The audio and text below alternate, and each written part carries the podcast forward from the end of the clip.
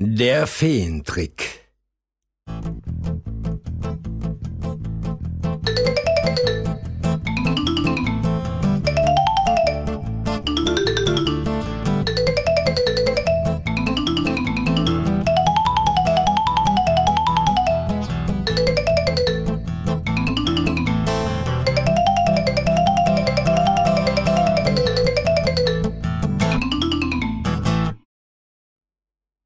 Dieser blöde, schmutzige Hinterhof.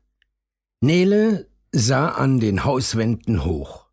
Grau und kaputt wie ein verfaulter Milchzahn ragten sie bis zu einem Stück blauen Himmels hoch über ihr.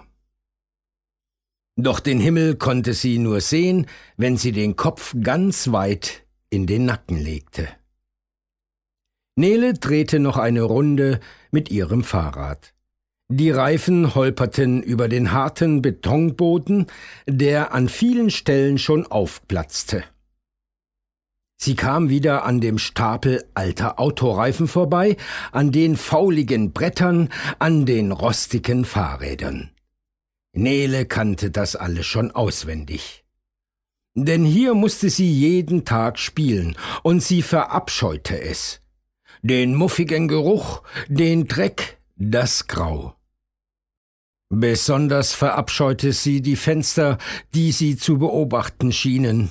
Niemals sah man einen Menschen darin. Stumm und schwarz starrten die leeren Glasscheiben auf Nele herab. Nele fuhr zu den Mülltonnen. Eine vertrocknete braune Pflanze guckte unter dem Deckel hervor. Nele stellte das Fahrrad ab und strich mit den Fingern über die pelzigen Blätter. Schade, dachte sie, doch dann entdeckte sie eine winzige grüne Stelle in der Blumenerde. Sofort zog sie die Pflanze heraus. Sie lebt, rief sie und sah zu den Fenstern hoch, aber die blieben stumm und schwarz. Nele setzte sich mit der Pflanze auf ihr Fahrrad. Arme kleine Pflanze, ohne Wasser und Licht musst du sterben, sagte sie ich würde gern mal wissen, wer lebende Pflanzen wegschmeißt, rief sie in den Hof. Sie bekam keine Antwort. Du gehörst hier nicht hin, sagte Nele und klemmte die Pflanze auf ihren Gepäckträger. Vorsichtig rollte sie zur Hofeinfahrt. Ich bringe dich in den Park, flüsterte sie der Pflanze zu. Leise, denn Nele wusste genau, dass sie nicht allein in den Park fahren durfte. Der Weg war weit und viel zu gefährlich. Ich fahre ja auch nur ganz kurz dahin, murmelte sie, und dann trat sie kräftig in die Pedale. Wie ein geölter Blitz schoss sie los.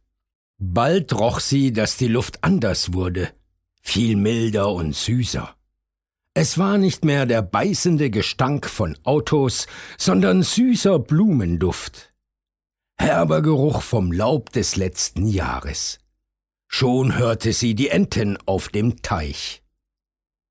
Nur wenige Minuten später hielt sie am Ufer des Teiches an.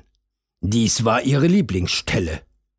Nele nahm die Pflanze vom Gepäckträger und holte sie vorsichtig aus dem Blumentopf. Dann grub sie mit ihren Händen ein Loch in die weiche Erde und setzte die Pflanze hinein. Was machst du denn da? fragte ein Junge, der sich über den Lenker seines Rades lehnte. Eine Pflanze retten, sagte Nele. Der Junge nickte. Hast du Lust auf ein Rennen rund um den Teich? fragte er. Und ob Nele Lust hatte. Schon bald fanden sich immer mehr Kinder ein, die mit ihren Rädern oder Inline-Skates um den Teich rasten. Dann fuhr die Gruppe tiefer in den Park hinein. Sie spielten auf dem Spielplatz, bolzten auf einer riesigen Wiese und kletterten in Bäume, die sich sanft im Wind wiegten. Die Zeit verging wie im Flug. Ein Kind nach dem anderen verabschiedete sich. Als die Sonne am Horizont versank, war Nele allein im Park. Dummerweise kannte sie diesen Teil des Parks gar nicht. Sie fuhr mit ihrem Rad die Wege ab, doch sie konnte sich nicht erinnern. Nein, hier war ich noch nie, sagte sie. Es wurde dunkel, und Nele hatte den Weg nach Hause immer noch nicht entdeckt. Sie würde die Nacht im Park verbringen müssen. Nele setzte sich unter einen Baum und begann, leise zu schluchzen. Ihre Hände zitterten. Aber, aber, wer wird denn gleich weinen? hörte sie eine Stimme über sich. Nele sah am Baum hoch. Ein kleines Wesen saß auf einem Ast und lächelte sie an. Das Wesen war nicht größer als Neles Hand.